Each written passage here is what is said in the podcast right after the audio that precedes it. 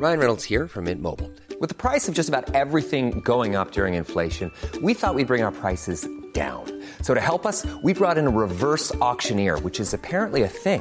Mint Mobile unlimited premium wireless. Ready to get 30, 30, bit to get 30, bit to get 20, 20, 20, bit to get 20, 20, bit to get 15, 15, 15, 15 just 15 bucks a month. So, Give it a try at mintmobile.com slash switch. $45 upfront for three months plus taxes and fees. Promo for new customers for limited time. Unlimited more than 40 gigabytes per month. Slows. Full terms at mintmobile.com.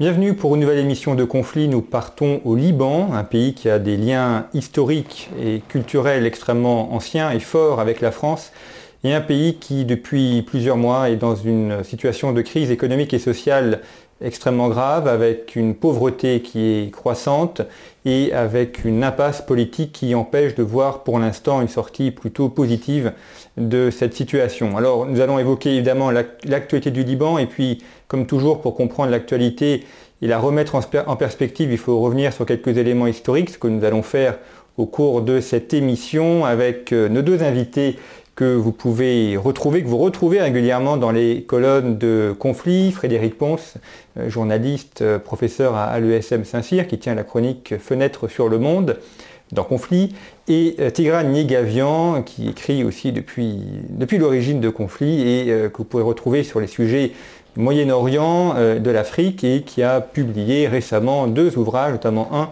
consacré aux minorités d'Orient. Alors avant de nous intéresser aux, éléments historiques du Liban, nous allons d'abord faire un, point de situation sur la, crise actuelle. Euh, c'est un pays qui connaît une situation extrêmement compliquée, beaucoup de pauvreté, des violences aussi. Euh, quelle est aujourd'hui la, situation au Liban? Alors la situation au Liban, on peut le dire, est catastrophique puisque euh, pour la première fois depuis de nombreuses années, les Libanais sont confrontés à une crise euh, qui touche tous les domaines, une crise économique, sociale, politique, morale, financière. On peut dire que c'est une crise systémique. Le Liban a, cru, après le départ des Syriens 2005-2006, a cru que le système ancien allait reprendre. On va revenir sur l'organisation de ce système politique. Et puis progressivement, le Liban a rebasculé dans ces démons, c'est-à-dire euh, des affrontements qui sont à la fois politiques et confessionnels, un alignement sur des conflits régionaux qui ne sont pas forcément les siens, mais qui aujourd'hui euh, durcissent les relations à l'intérieur du pays et entre les communautés, et euh, le refus, comme les choses semblaient aller mieux, le refus de faire les réformes demandées par une partie, euh, une grande partie de l'opinion de la population libanaise et demandé aussi par les bailleurs de fonds étrangers, occidentaux, pays arabes, euh, FMI. Et le Liban, ou les responsables libanais, pour être plus précis, n'ont pas su ou n'ont pas voulu, jusqu'à aujourd'hui, mettre en place ces fameuses réformes qui permettrait de relancer la machine libanaise, de la sortir de cette pauvreté euh, dans laquelle le pays est en train de s'enfoncer. Et on ne voit pas aujourd'hui, sans réelle volonté de la part des gouvernants, on ne voit pas euh, quelles sont les options euh, pour en sortir, si ce n'est une réforme à la fois politique, économique, intellectuelle et morale, réforme profonde. Parce qu'on a donc un, problème qui est sur plusieurs échelles, c'est-à-dire à la fois un problème interne au Liban et le Liban est lui-même pris dans les tourments géopolitiques euh, régionaux. Oui, alors on peut dire que c'est un peu la, constante du Liban, de l'histoire du Liban. Le Liban, euh, pour reprendre l'expression de deux chercheurs qui avaient écrit un livre magnifique, Annie Laurent et Antoine Basbous, c'est une proie pour deux fauves. Les deux fauves, à l'époque, c'était Israël et la Syrie. Aujourd'hui, on peut dire que euh, on rajoute un autre fauve, c'est Israël, la Syrie et l'Iran. Et, ces, trois pays dans le jeu des relations internationales, des, affrontements euh, régionaux qui vont bien au-delà du petit Proche-Orient, le Liban est un autre et pour son malheur, on va y revenir aussi sans doute, le Liban s'est aligné sur un des axes de force euh, qui, est en train de structurer le Moyen-Orient. Cet axe, c'est l'axe, pour, pour aller vite, c'est l'axe iranien contre l'axe euh, arabe, saoudien, américain occidental. Et donc le, Liban aujourd'hui se trouve pris sur cet axe, ce qui l'empêche de réaliser les réformes internes dont il a besoin. Et donc la géopolitique régionale est en train de paralyser le Liban avec le problème énorme que pose le Hezbollah, qui est à la fois un parti, euh, et aussi une milice armée au Liban.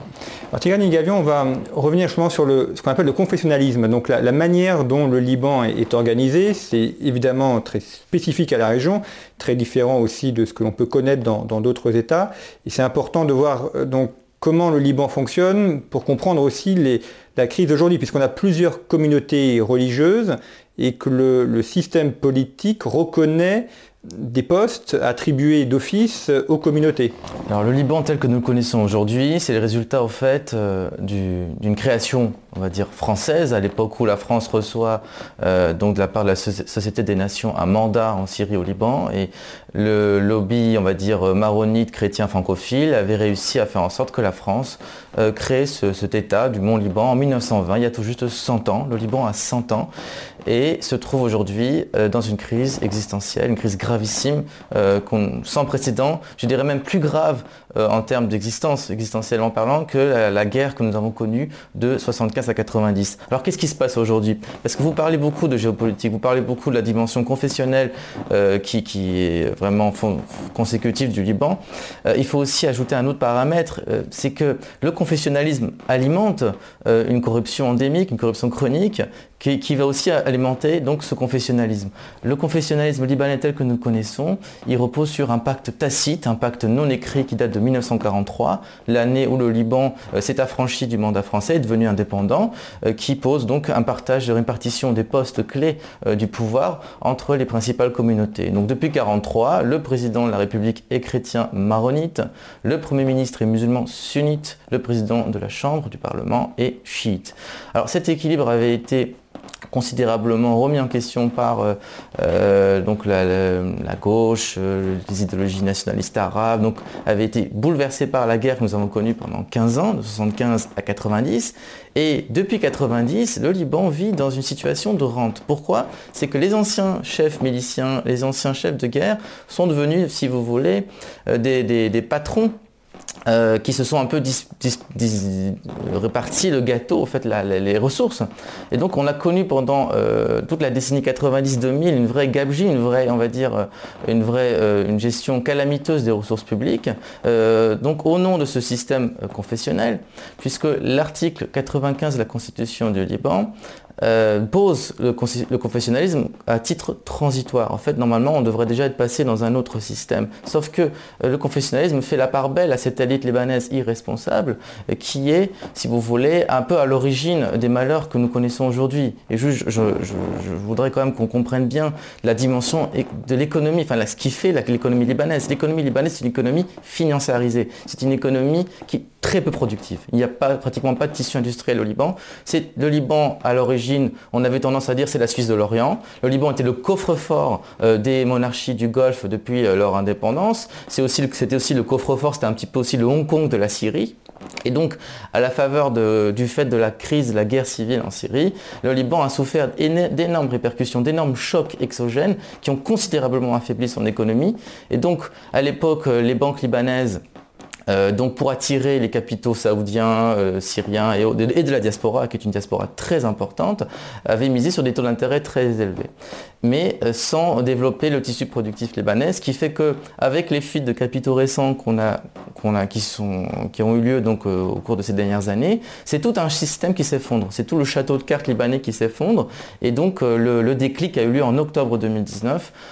donc le Liban est un pays surendetté, hein, c'est à peu près 147%, 67 du PIB libanais.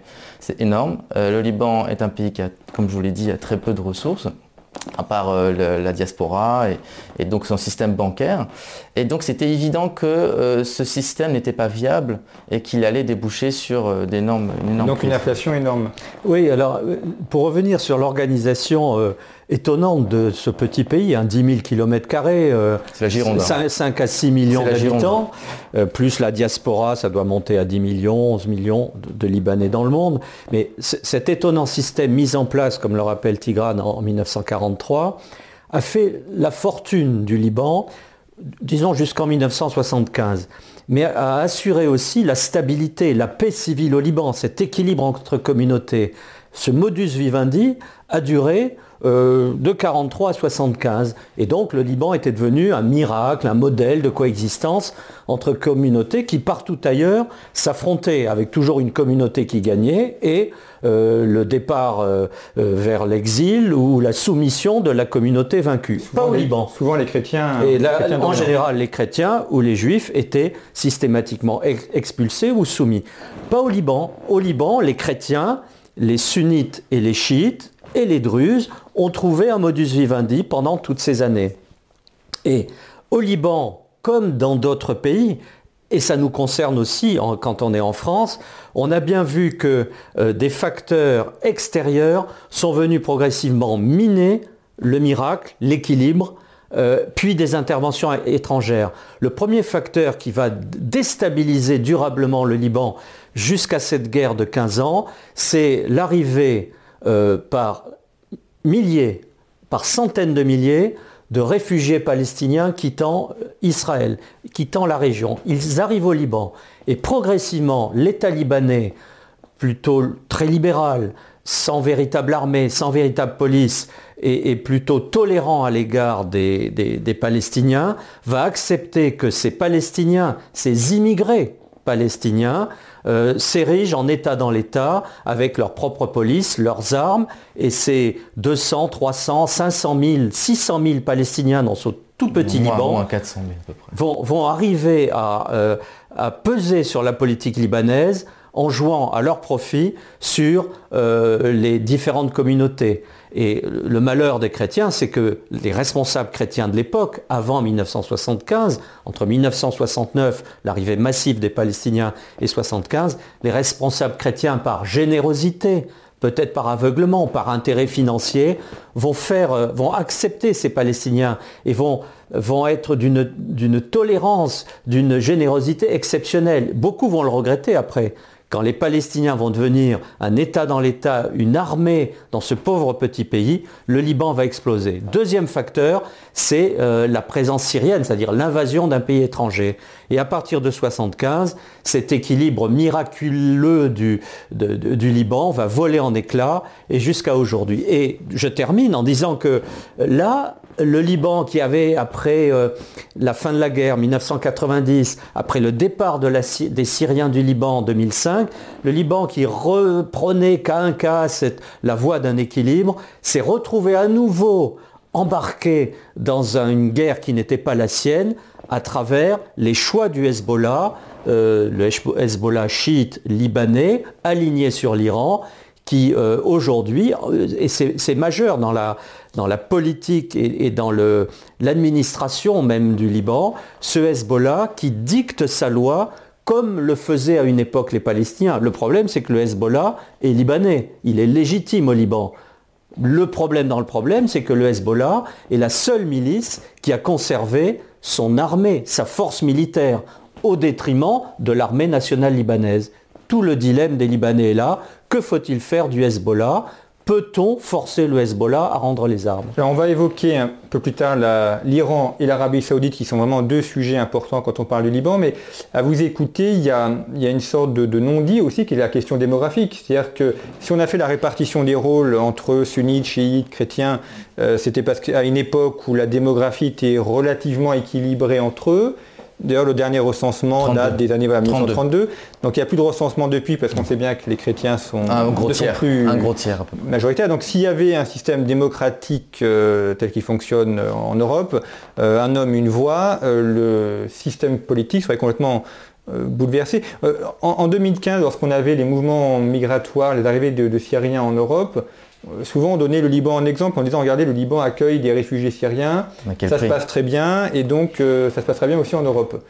Et on voit qu'une des causes aussi de la situation actuelle, c'est l'arrivée de ces migrants qui sont dans des camps et, qui aujourd'hui ne repartent pas et sont dans une situation extrêmement compliquée. 1 500 000 réfugiés syriens au Liban aujourd'hui. C'est le plus haut ratio, un peu moins. C'est le plus haut ratio. Si le Liban accueille à peu près 40% de sa propre population, c'est comme si vous aviez 16-20 millions de, réfugiés en France, hein, à toute euh, toute proportion gardée. Je pense qu'on n'a pas assez parlé de l'échec de l'État-nation libanais. C'est important quand on parle de, Liban comme miracle, comme Suisse de l'Orient. Il y a tout un, tout un discours romantique euh, sur ce, miracle de la cohabitation, le pays message, hein, comme disait le pape Jean-Paul II quand il s'était rendu en 97. Euh, c'est que le Liban a échoué au fil du temps de génération à construire un vrai État-nation. Et pourtant, il y a eu des tentatives dans les années 50, avec la présidence de Fouad Chehab notamment, puisque le Liban avait connu en 58 une mini-guerre civile aussi, en tant que caisse de résonance des grandes crises, des grandes euh, régionales. À l'époque, vous aviez le nasserisme et vous aviez le camp occidental. Maintenant, c'est euh, l'axe unique, l'axe chiite, etc. Donc toujours caisse de résonance, mais je crois que c'est une grille de lecture qui, qui ne peut être satisfaisante aujourd'hui, puisque le Liban a échoué dans sa tentative de créer une vraie citoyenneté euh, supraconfessionnelle. Et pourtant, il existe dans toutes les confessions une vraie aspiration au dépassement des clivages confessionnels, et la preuve la plus éclatante étant les grandes on va, appeler ça euh, le processus révolutionnaire ou le Hirak, qui a éclaté donc en octobre dernier. Et là, vous aviez, pour la première fois dans l'histoire de ce pays, euh, euh, une vraie tentative de, de, concorde, de convergence en fait de tous les clivages que ce soit chez les chiites, les druzes, les chrétiens, les musulmans sunnites, euh, de construire un vrai état de droit. Et pour quelle raison? Parce que euh, pendant toutes ces années d'après-guerre, les, les, élites libanaises n'ont jamais investi dans l'État et dans les infrastructures de l'État. Alors bien entendu, il y a aussi le Hezbollah qui, avec son État dans l'État, faisait un petit peu le rôle de, parti tribunicien, avec ses propres réseaux d'hôpitaux, d'écoles, euh, son armée, etc. Mais ce n'est pas tout à fait, enfin, c'est pas satisfaisant. Le Liban, un pays qui n'a pas de service public, un pays qui n'a pas d'hôpitaux publics euh, digne de son nom. Euh, le réseau scolaire public est très très faible. Et donc on est vraiment dans cette, euh, on était dans, cet enthousiasme, dans cette euphorie où on était vraiment en mesure d'aspirer à, cet État libanais, cette vraie patrie, cette vraie qui n'existait que sur le papier. Et le coronavirus, la Covid-19 si vous voulez, a permis euh, aux, seigneurs de guerre, aux, chefs de milices qui sont devenus donc, des leaders de, partis, à reprendre le terrain, à récupérer le terrain perdu, à retrouver une légitimité. C'est le cas notamment du Hezbollah qui a pu reprendre le contrôle sur sa base sociale euh, compte tenu de la gravité de la situation. si on extrapole un peu cette question d'État-nation, elle est, elle est, essentielle, mais on voit que ça échoue au Liban, ça échoue en Syrie, en Irak. Donc euh, on a l'impression d'une idée européenne qui est arrivée au moment des mandats en 1920, euh, de la fin de l'Empire ottoman, et que finalement, après la fin de l'Empire ottoman, qui d'ailleurs il y a un siècle, 1920, euh, on n'a pas trouvé une nouvelle forme sociale ou politique, et que ce qui a été tenté à travers les États-nations euh, n'a pas vraiment réussi, voire même a, franchement échoué, et qu'on est plutôt sur un système confessionnel avec des mouvements religieux. On est dans le post-ottomanisme. On est dans un système post-ottoman. Le millet ottoman, c'était quoi? C'était le régime d'auto-administration des minorités non musulmanes. Et on a vu très bien comment en Syrie, dès 2011, il est vrai qu'il y avait un nationalisme laïque au pouvoir, euh, mais le confessionnalisme était omniprésent, il, existait bien et bien, il a été instrumentalisé par le pouvoir des Assad, et ça reste toujours une arme en fait pour, euh, pour contrôler. Euh, et donc c'est vrai qu'à part l'Égypte, à part l'Arabie et la Turquie, dans la région, vous n'avez pas d'État-nation euh, avec une tradition étatique, avec un solide ancrage national. Et, c'est pourquoi ce qui est intéressant, c'est de voir à quel point... C'est discutable, moi je On, s'inspire vraiment dans une continuité. Alors vous avez la Jordanie, la Jordanie qui est aussi un État, euh, qui n'est pas un État-nation, puisque 65% de sa population n'est pas jordanienne de souche, plutôt des Palestiniens, qui arrivent tant bien que mal à, euh, à, donc à, suivre sa barque. Pour ce qui est du Liban, effectivement, la, euh, la présence d'un million et demi de réfugiés syriens pose toujours euh, un danger existentiel sur l'avenir de la Mais encore une fois, c'est le paradoxe libanais. Pendant 30 ans, le, Liban a été un modèle. Alors, romantique, oui, mais c'était une réalité. et ce modèle était bâti sur cet équilibre confessionnel, qui était aussi un équilibre politique, sur un État minimum et une économie ultralibérale pendant 30 ans, ça a marché, et très très bien. Et les Libanais ont, vécu une période formidable, et euh, le Liban était la, plateforme rayonnante de toute, la région là-bas. Et euh, le Liban l'a payé très cher. J'ai parlé de l'arrivée des Palestiniens, puis des Syriens. État minimum, ça voulait dire administration réduite au minimum, service public réduit au minimum. Quand vous pensez qu'au Liban, aujourd'hui, ils n'ont pas de grands services d'électricité nationale ou de, de, réseau d'adduction d'eau nationale, d'où des coupures qui sont indignes d'un pays comme le Liban, qui sont euh, plutôt euh, ce que l'on rencontre dans des pays du tiers-monde, les pays les plus pauvres du monde. Des coupures d'eau et d'électricité qui empêchent d'ailleurs la, reprise ou l'activité économique normale. Mais cet État minimum et cet ultralibéralisme ont fait la fortune du Liban et des Libanais une personnalité, euh, les, aînés de nos spectateurs sauront euh, exactement de quoi il s'agit, une personnalité a tenté au début des années 80 euh, de fédérer le Liban en une véritable nation. C'est Béchir Gemayel. Béchir Gemayel est élu président en 1982, septembre 82, et là, il a, pour la première fois dans l'histoire du Liban indépendant, il a derrière lui des représentants de toutes les communautés religieuses et donc politiques pour redonner, pour donner plutôt au Liban pour la première fois cet esprit national, cet esprit civique qui lui avait tant manqué.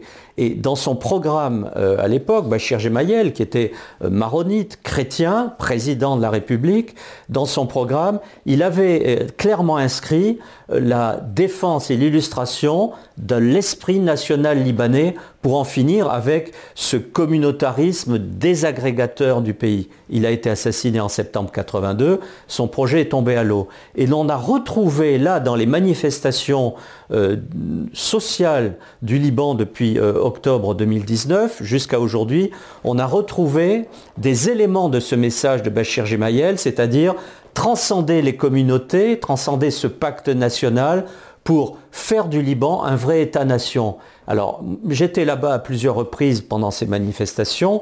Au début, c'était très vrai. Les chiites, les sunnites, les chrétiens, les druzes, les, sans religion, sans confession, ceux qui se réclament d'aucune communauté, étaient dans la rue ensemble euh, pour euh, conspuer le gouvernement, la corruption, euh, l'indécision, la gabegie, mais aussi pour lancer des idées vers un État-nation. Et puis tout ça progressivement s'est délité parce que les liens confessionnels ont progressivement dissous cette volonté nationale et les, les, gens, à part quelques-uns, mais c'est aujourd'hui vraiment une minorité, les gens sont revenus, ont été réaspirés par leur communauté. Et aujourd'hui, ce grand mouvement social de contestation, qui, a été très fort, qui a fait tomber le gouvernement euh, de Hariri, de Saad Hariri, et qui a provoqué l'arrivée d'un autre gouvernement, ce mouvement aujourd'hui est résiduel. Il, est, euh, il y a quelques intellos, c'est à Beyrouth, un peu à Tripoli, un peu à Saïda, les grandes villes du pays, mais c'est un peu fini. Et du coup, les chefs de milice, les chefs de parti, les puissances d'argent sont en train de reprendre leurs mauvaises habitudes. Mais ce qui enfonce un peu plus le Liban dans son marasme et dans son sous-développement. Euh, juste, je rapporterai une petite nuance à notre ami. Euh, quand il parle que les années 70, le Liban était un vrai miracle, le Liban a toujours été marqué par de profondes inégalités de profondes inégalités. C'est-à-dire que déjà à l'époque des années 60-70, on a tendance à se figer sur une carte postale euh, radieuse, mais il y avait déjà de profondes inégalités qui sont à la cause de l'explosion de 75, puisque bien entendu il y avait la question palestinienne, mais à cela s'ajoutait au fait une vraie demande de justice sociale et de redistribution équitable des ressources. Euh, et c'est ça qui caractérise au jour d'aujourd'hui euh, la, société libanaise, qui ne se reconnaît pas dans ses élites. On parle d'une classe politique, toute confondue, frappée par, une gabegie, par un mépris ahurissant de l'intérêt général. On le voit bien, en fait.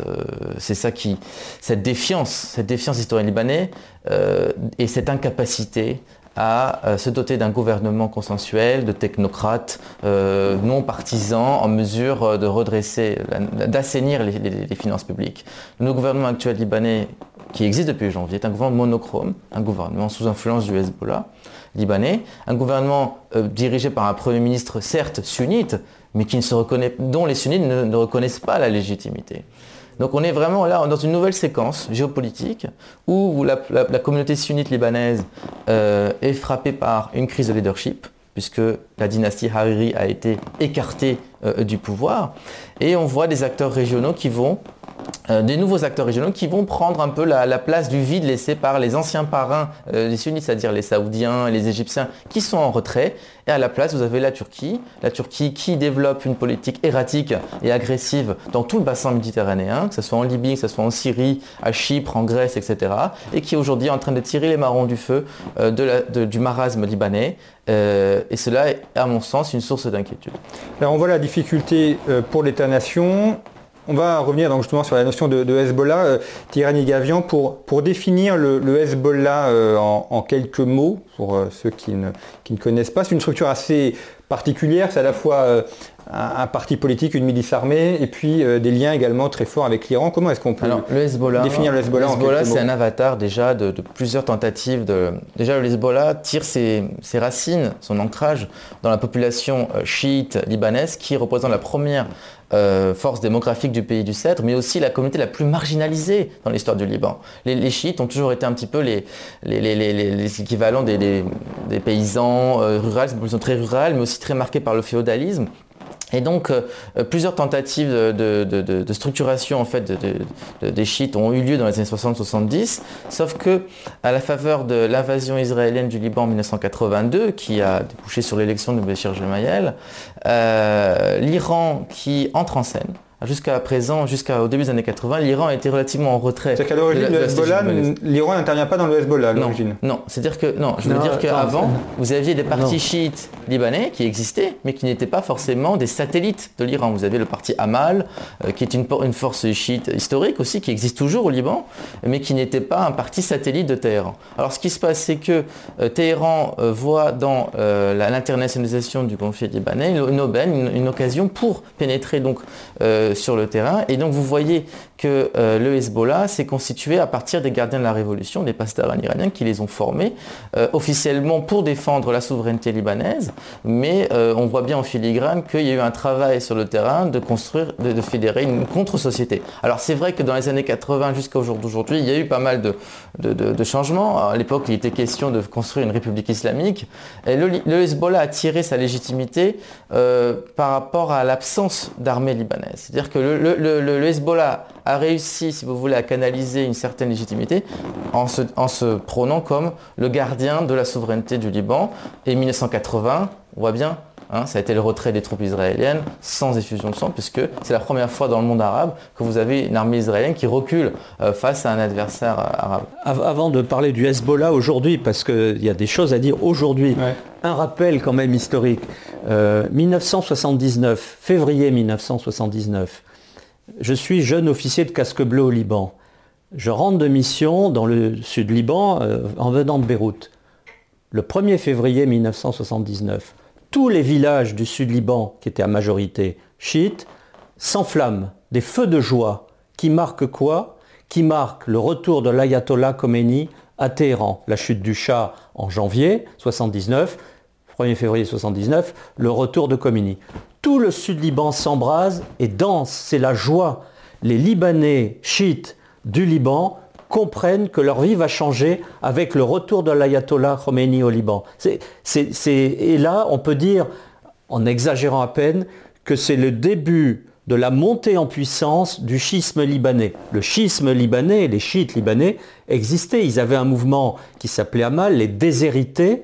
C'était le, nom, les déshérités, parce qu'ils étaient abandonnés à la fois par l'État central, par les sunnites et par les chrétiens. Le sud Liban, à partir de Saïda euh, et surtout de Tyr à la frontière israélienne, était une zone de déshérence. L'administration, la gendarmerie, la police n'existaient pas et qui faisait quand même tourner les structures scolaires, sociales, qui assuraient la sécurité, ce qui allait devenir plus tard le Hezbollah, c'est-à-dire des volontaires, des miliciens, des, militants du mouvement Hamal, chiite. Et ce mouvement Hamal qui va recevoir à partir de 1979 des conseillers et des fonds de la part de l'Iran, va progressivement monter en puissance, va se séparer, va éclater entre un Amal qui va rester un peu plus conservateur, un peu plus féodal, un peu plus bourgeois, et les plus radicaux qui vont devenir les fous de Dieu, le Hezbollah et, ce qu'on connaît. Mais petit détail avant de revenir sur le Hezbollah aujourd'hui, le Hezbollah, enfin les chiites du sud Liban ont été soutenus, je vous l'ai dit, par l'Iran, mais par Israël aussi au début.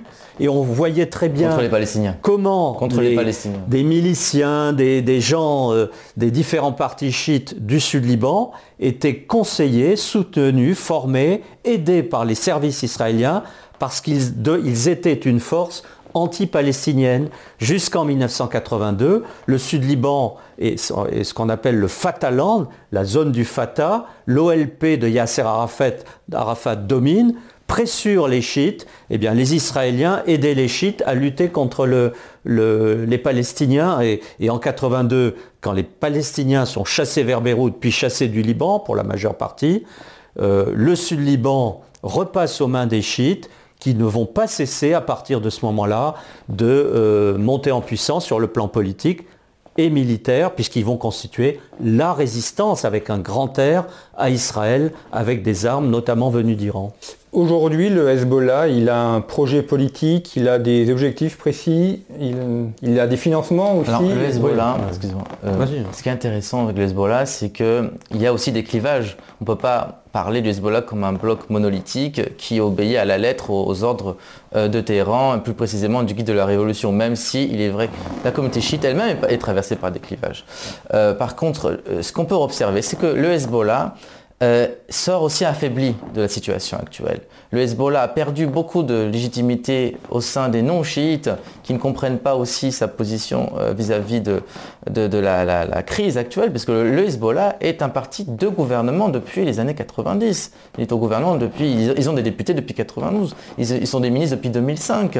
Donc ils ont participé, si vous voulez, à la, dilapidation des, des ressources, ils ont participé à l'endettement massif, ils ont une part de responsabilité dans la situation actuelle. Euh, et ils ont une part de responsabilité dans l'affaiblissement de l'État libanais actuel, puisque leurs sources de, revenus, leurs recettes, proviennent beaucoup de contrebande, puisqu'ils contrôlent les frontières avec la Syrie, puisqu'ils ont une diaspora aussi libanaise chiite euh, en Afrique, en Amérique latine, en Amérique du Sud, qui est très importante, et tous ces réseaux de financement euh, plus ou moins obscurs participent, si vous voulez, à leur, à leur, euh, au fait qu'ils aient une certaine marge de manœuvre vis-à-vis de Téhéran. Donc je pense que c'est un petit peu inexact de parler du Hezbollah en tant que en tant que relais, en tant que pion de marionnette de l'Iran. Vous posez la question sur l'agenda du Hezbollah. À ma, connaissance, le Hezbollah, le, Hezbollah, aussi est marqué par une crise euh, de, manque de vision, une crise aussi de leadership et une incapacité à proposer des solutions pérennes euh, au marasme actuel. Et ça aussi, il faut le prendre en compte. Le Hezbollah aujourd'hui est un parti politique libanais, avec des députés, avec euh, des maires, euh, qui a une légitimité démocratique incontestable. Il est allié au gouvernement avec une partie du camp chrétien, représenté par le général Aoun, qui est le président de la République. Donc le Hezbollah chiite, pro-iranien, est allié du général Aoun, qui est un patriote libanais, un nationaliste libanais chrétien. C'est un paradoxe. Le Hezbollah est aussi une milice armée et pas seulement avec des petites kalachnikovs ou des pistolets. C'est une milice qui possède des véhicules blindés, des missiles, des roquettes, pour la plupart dirigés vers Israël. Le Hezbollah est une force qui euh, euh, a constitué un corps expéditionnaire qui combat aujourd'hui en Syrie contre Daesh, contre les islamistes, aux côtés de l'État euh, syrien, de Bachar el-Assad. le Hezbollah, c'est aussi une, administration bis, notamment dans le sud Liban, dans les banlieues chiites de Beyrouth, au sud de Beyrouth, l'aéroport, le Hezbollah contrôle l'aéroport de Beyrouth. Et tout le sud Liban, le Hezbollah a déployé un maillage d'écoles, de dispensaires, de pharmacies, d'hôpitaux, de cliniques exceptionnel, ce qui fait sa popularité. Mais tout ça est alimenté par quoi? Par l'argent des contributeurs volontaires de Libanais, par l'argent des trafics, par l'argent de la diaspora. Beaucoup, effectivement, de chiites euh, en Afrique et en Amérique latine envoient de l'argent euh, au Hezbollah ou dans leur famille ou dans leur, euh, clan au sud Liban, donc dans les clans chiites. Donc ça permet de faire circuler l'argent, mais ça ne suffit pas. Et le Hezbollah vit aussi de l'argent fournis par l'Iran. Et quand on va en Iran, quand on écoute les opposants, euh, c'est très intéressant de voir que les Iraniens opposés au pouvoir central disent mais pourquoi on dépense tant en Syrie, pourquoi on dépense tant au Liban? L'argent que vous donnez au Hezbollah, vous responsables iraniens, vous devriez le mettre en Iran. Donc il y, y, a des flux très importants. On estime que cette guerre de Syrie et le soutien au Hezbollah coûtent à peu près 60-70 milliards de dollars à l'Iran aujourd'hui C'est les chiffres euh, approximatifs évidemment, mais ça signifie qu'il y a un énorme effort financier de la part de Téhéran en direction du Hezbollah. Et le problème aujourd'hui pour le Hezbollah, c'est cette vision politique dont vous parlez. Il n'en a pas, si ce n'est d'être sans doute aujourd'hui le parti le plus conservateur euh, au sens de la conservation du système pour que rien ne bouge. Et toutes les initiatives demander au Liban pour réformer l'administration, l'économie, l'organisation politique, toutes ces initiatives sont bloquées aujourd'hui par le Hezbollah, avec le général Aoun qui est un peu l'otage du Hezbollah et qui n'ose pas forcer. Et là, en ce moment, le Liban qui a besoin de subsides, de fonds, d'injections de, crédits internationaux dans son économie. Le Liban est en train de faire la tournée de ses amis ou de ses supposés amis en, Occident. Donc il y a un programme d'aide de 11 milliards, ce qu'on appelle le programme CED, 11 milliards de dollars. Tout est bloqué parce que le, Liban ne fait pas les réformes. Du coup, euh, le président Aoun s'est retourné vers les amis arabes, le Qatar, euh, Bahreïn, le Koweït. Et euh, une personnalité libanaise vient de faire le tour de tous ces pays pour tendre la CBI, pour demander de l'argent. Et même les pays arabes, même les pays amis ont dit au Liban, tant que vous ne faites pas de réformes, vous n'aurez pas l'argent. Et les Libanais disent, nous allons faire les réformes, prouvez-le. Les Libanais sont incapables parce que le Hezbollah ne veut pas ces réformes et parce que les pays arabes euh, qui détestent les chiites, qui n'aiment pas le Hezbollah, disent réglez votre problème avec le Hezbollah et après vous aurez l'argent et l'argent reviendra à Beyrouth. On en est là aujourd'hui. Alors on voit que c'est jamais très simple évidemment, enfin, vous, expliquez effectivement les, complexités de la région. On va consacrer la, dernière partie de cette émission à l'Arabie Saoudite qui est l'autre grand acteur, un des, un des fauves qui se projette sur le Liban. Euh, on a vu euh, Hariri euh, qui était arrêté à, Riyad, pris à demeure dans cet hôtel de luxe. C'était un peu surprenant comme situation. qui démissionne. alors, pour un observateur extérieur, on n'a pas forcément très bien compris ce qui se passait. pourquoi est-ce qu'il s'est rendu à Riyad? Pourquoi est-ce qu'il a été arrêté? Quels sont ses liens avec l'Arabie Saoudite? Son père a été assassiné. Est-ce qu'on sait d'ailleurs qui a commandité l'assassinat, qui était un, assassinat extrêmement impressionnant? Euh, est-ce qu'on sait un petit peu ce qui s'est passé entre euh, les Hariri et les Saoudiens? Bah, c'est une saga. Hein. La famille Hariri, euh, déjà le, père, Rafik Hariri, qui a été à deux reprises Premier ministre du Liban après la guerre, donc une famille sunnite modeste de la ville de Saïda qui va faire fortune donc dans l'Arabie et qui, chose rarissime, à force de graver les échelons, va même acquérir la nationalité saoudienne. Les Saoudiens ne donnent pas la nationalité, ne naturalisent pas. Et donc à la tête d'un empire dans les BTP, donc Hariri va euh, porter le projet de la reconstruction du Liban et plus précisément du centre-ville de Beyrouth en canalisant donc les capitaux du Golfe et de la diaspora. Euh, l'équilibre, l'équilibre que l'Arabie saoudite avait, mis en place euh, et donc a, vacillé avec la, montée en force du Hezbollah notamment. Et euh, jusqu'à peu, donc les Haïris étaient les, représentants, si vous voulez, les, vassaux entre guillemets des Saoudiens au Liban, et surtout la, principale famille euh, donc régnante, la famille sunnite euh, au Liban. Alors ce qui se passe, c'est que depuis que le, prince héritier MBS, Mohamed Ben Salam, est aux commandes du pays, on sent un certain désintérêt, on sent un certain retrait donc des Saoudiens vis-à-vis -vis du dossier libanais. Ils sont obsédés par d'autres menaces existentielles, iraniennes, vous avez le Yémen, vous avez la coopération avec Israël, euh, stratégique, etc. Donc le Liban a été relégué à un plan secondaire, périphérique. Et ça, ça pose un vrai problème aussi pour, euh, les sunnites libanais. Euh, les, les Saoudiens, et surtout MBS, est excessivement déçus a été très déçu de l'attitude, de la pusillanimité de Saad Hariri, qui n'a pas répondu à tous leurs déshydratats. Parce que la question était vraiment de contrebalancer l'influence du Hezbollah. On sait que Hariri a essayé de, composer avec le Hezbollah, mais qui n'a pas réussi, si vous voulez, à le, domestiquer, entre guillemets. Et donc, c'est un petit peu le reproche que, que, faisait, si vous voulez, Riyad. Et donc, on a assisté à un enlèvement, entre guillemets, euh, assez, assez burlesque, mais aux conséquences, aux conséquences très, très graves. Parce que ça aurait pu vraiment il aurait ça aurait pu vraiment euh, exploser. Il y aurait une situation vraiment explosive. Euh, et donc, euh, Harry a été humilié par, les Saoudiens et avec lui les Libanais. Euh, on l'a obligé de démissionner et s'il n'y avait pas une intervention, une médiation euh, de la diplomatie française, les choses auraient pu beaucoup plus dégénérer.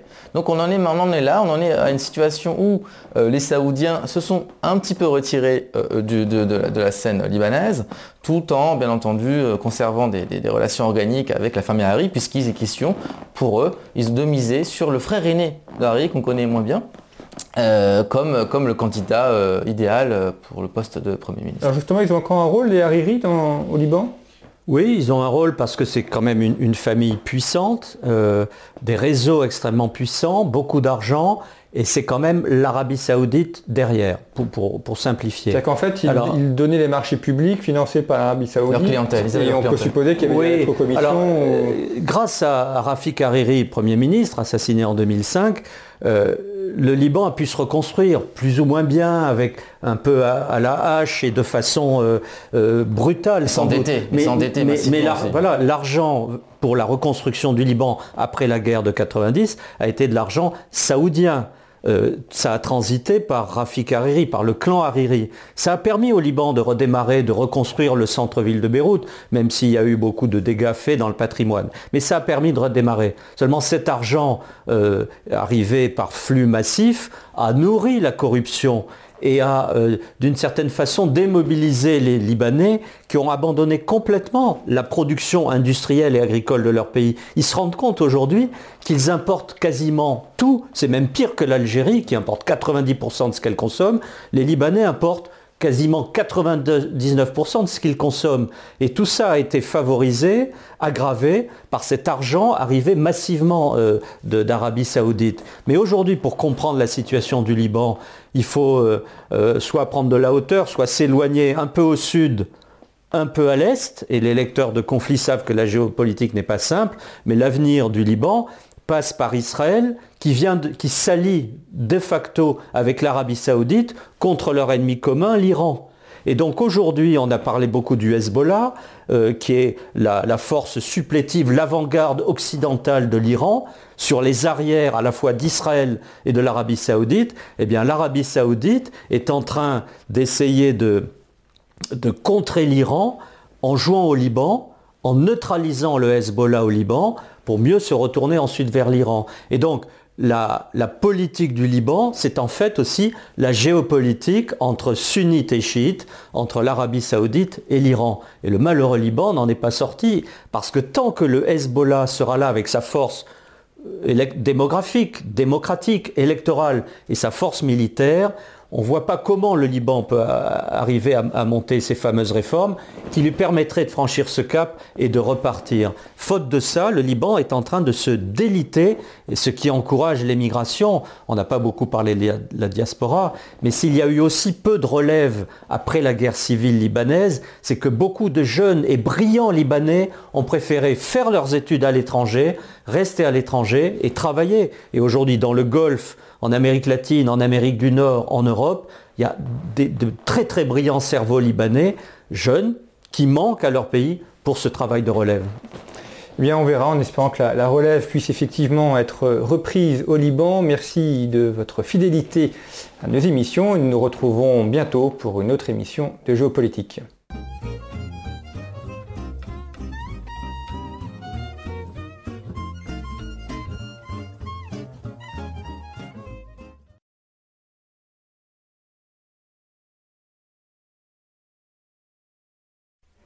C'est le continent de l'espérance et des révolutions. Communisme et écologisme, dictature militaire et populisme. L'Amérique latine est un laboratoire politique pour l'Occident. Mais c'est aussi une terre à la culture riche, littérature variée et foisonnante, mégapole concentrée et étendue, variété des paysages et des occupations agricoles. L'Amérique latine est à la fois le miroir de l'Occident et une terre à part. Le continent propose aujourd'hui un nouveau modèle que nous explorons dans ce numéro en faisant appel aux meilleurs spécialistes. Hervé Thierry, Michel Faure, Daniel Dory, Pablo Orfuzar. Ce dossier explore les identités et les constructions sociales du continent hispanique. Vous retrouverez aussi un entretien avec Charles Personnaz sur la géopolitique du patrimoine et une analyse de Bernard Lugan sur la désintégration du Burkina Faso. Nous revenons également sur l'épidémie du coronavirus, Ingrid Riocreux avec une analyse de son traitement médiatique, Pascal Salin sur les conséquences économiques et Laurent Gaillard sur la victoire des GAFAM. Frédéric Ponce nous présente le drôle de match entre Trump et Biden. Iriex Denis nous propose une étude sur le conservatisme en Hongrie. Et Tigran Ligavian sur le rôle clé de la Jordanie au Moyen-Orient. Il y a beaucoup d'autres choses à découvrir dans ce numéro de conflit. Chemin de France, la chronique de Pascal Gauchon, une relecture d'Alain Perfit et un voyage en compagnie d'Élie Denois de Saint-Marc. Conflit, de l'Amérique latine à l'Amérique du Nord, l'émergence d'un modèle, à retrouver en kiosque et sur notre site internet.